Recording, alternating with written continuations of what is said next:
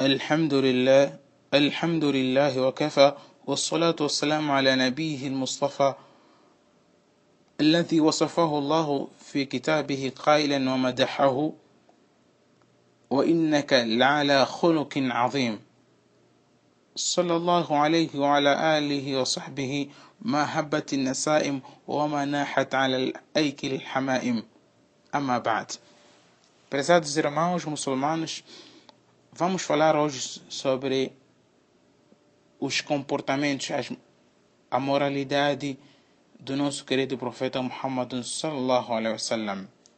كان نبينا صلى الله عليه وسلم أحسن الناس خلقا وأكرمهم وأتقاهم فيقول أنس رضي الله عنه كان النبي صلى الله عليه وسلم أحسن الناس خلقا أخرجه الشيخان O nosso querido profeta Muhammad sallallahu era uma pessoa de bom caráter, uma pessoa de moralidade, de boas maneiras de convivência.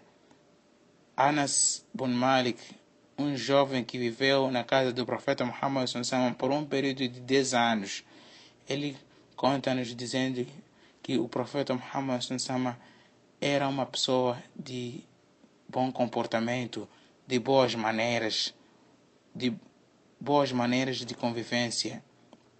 وأن صفية بنت حيي رضي الله عنها قالت ما رأيت أحسن, من أحسن الناس أحسن خلقا من رسول الله صلى الله عليه وسلم.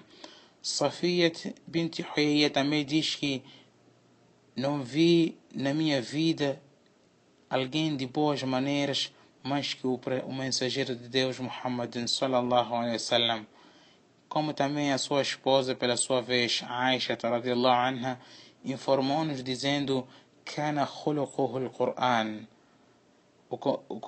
O comportamento do profeta Sansama era conforme o Alcorão, consoante aquilo que o Alcorão diz. Aquilo que o Alcorão incentiva a sua prática, ele também colocava isso em prática na sua, no seu dia a dia.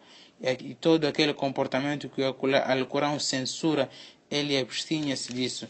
A questão de cometer a calúnia, caluniar as pessoas zombar as pessoas, a questão de orgulhar-se em frente das pessoas, a questão de desprezar as pessoas, isto tudo o profeta Muhammad sallallahu abstinha-se desses comportamentos que o Alcorão censurou até que Allah subhanahu wa ta'ala elogiou dizendo وَإِنَّكَ لَعَلَى خُلُقٍ عَظِيمٍ Por certo, és de magnífica moralidade, ó oh Muhammad. Vamos um pouco falar, irmãos muçulmanos, sobre a sua moralidade com a sua família, seu comportamento, sua boa convivência com a sua família. Dentre as, as suas boas maneiras, dentre as boas maneiras do profeta Muhammad sallallahu com as suas esposas, é que ele as chamava dos belos nomes. Ele resumia ou dizia Ya Aish, em vez de dizer Ya Aisha, ele, por exemplo, dizia numa forma tão amável Ya Aish, e por vezes chamava-lhe Yabnat Siddiq, ou por vezes chamava-lhe Ya Humaira, isto tudo para criar o amor e o afeto entre os cônjuges, entre eles. Deixava a sua esposa Aisha anha, brincar com as suas bonecas juntamente com as filhas de alguns sahabis isto, isto tudo fazia num gesto de tratar bem a sua esposa. E quando Aisha radiallahu anha bebesse algum, alguma coisa de um copo, o profeta Muhammad tomava o mesmo copo, levava o mesmo copo e tomava do mesmo lugar no copo por onde a, a sua esposa Aisha bebeu dele. E o homem perguntou e um homem perguntou a Aisha radiallahu anha o que que o profeta Muhammad fazia em casa, quando estivesse em casa, o que que ele fazia? A Aisha anha respondeu, ele fazia os trabalhos caseiros juntamente com a sua família. E quando chegasse a hora de salat, ele fazia a ablução e saía para a oração. E numa outra versão ele, ele, ela diz Kana yakhsifu na'lahu Ele consertava seus chinelos e cozia a sua roupa, o nosso querido profeta Muhammad sallallahu alaihi wasallam.